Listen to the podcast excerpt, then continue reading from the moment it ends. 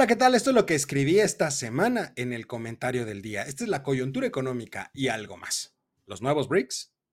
Decía el gran McCraft, no por tener más miembros en un club hay mayores beneficios. Algunos pueden llegar solo a empeorar las cosas. En esta ocasión quiero distraer su atención, usted que me ve, me escucha, sobre un tema que ha sido noticia en las últimas semanas a nivel internacional, los famosos BRICS y la inclusión de seis nuevos países a ese bloque.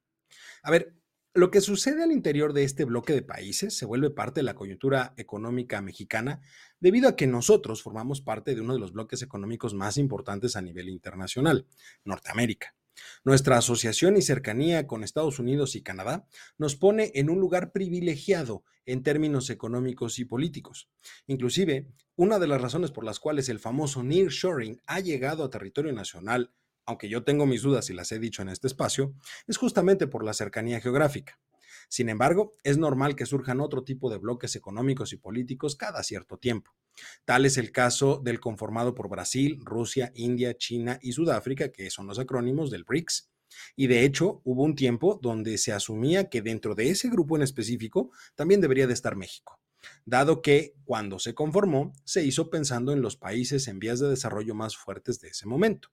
Sin embargo, no se avanzó mucho al respecto por dos cuestiones. Primero, la falta de interés del gobierno mexicano, pero también por la relación diplomática que se tiene con los Estados Unidos y la ya conocida animadversión que existe entre el país de las barras y las estrellas y Rusia. Considerando todo esto, entonces, la cumbre de los BRICS ha provocado que algunos analistas hablen de una reconfiguración del orden mundial ya que la anexión de países como Argentina, Arabia Saudita, Egipto, Etiopía, Emiratos Árabes Unidos e Irán le va a dar a este grupo un peso relevante a nivel internacional. Van a tener el 50% de la población y cerca del 30% del PIB mundial.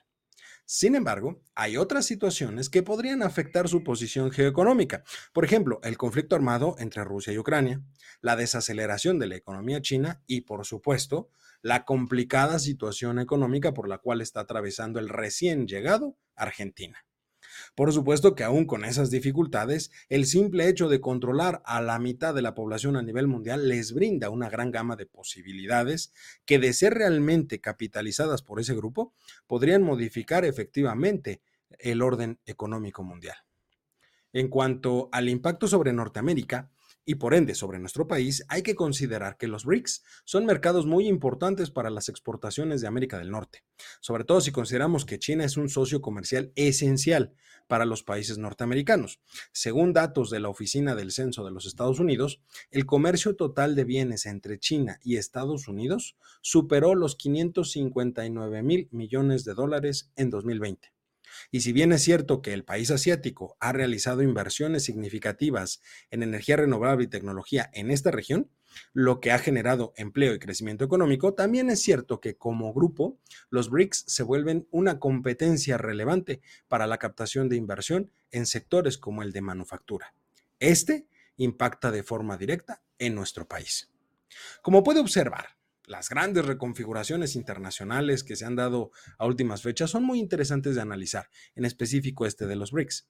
Si bien es cierto hay beneficios tangibles como puede ser el comercio y la inversión, también hay grandes problemáticas y no solo estoy hablando a nivel global, sino también de esos grupos. En el caso de los BRICS, China e India rivalizan entre sí por cuestiones económicas, quién tiene la hegemonía ahí.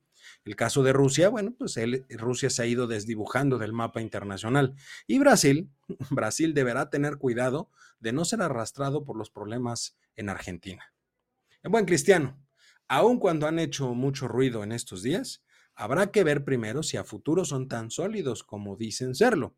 O en otras palabras, los nuevos BRICS poco aportan y los viejos BRICS, quién sabe si sobrevivan. Yo soy Eduardo López y este fue mi comentario del día.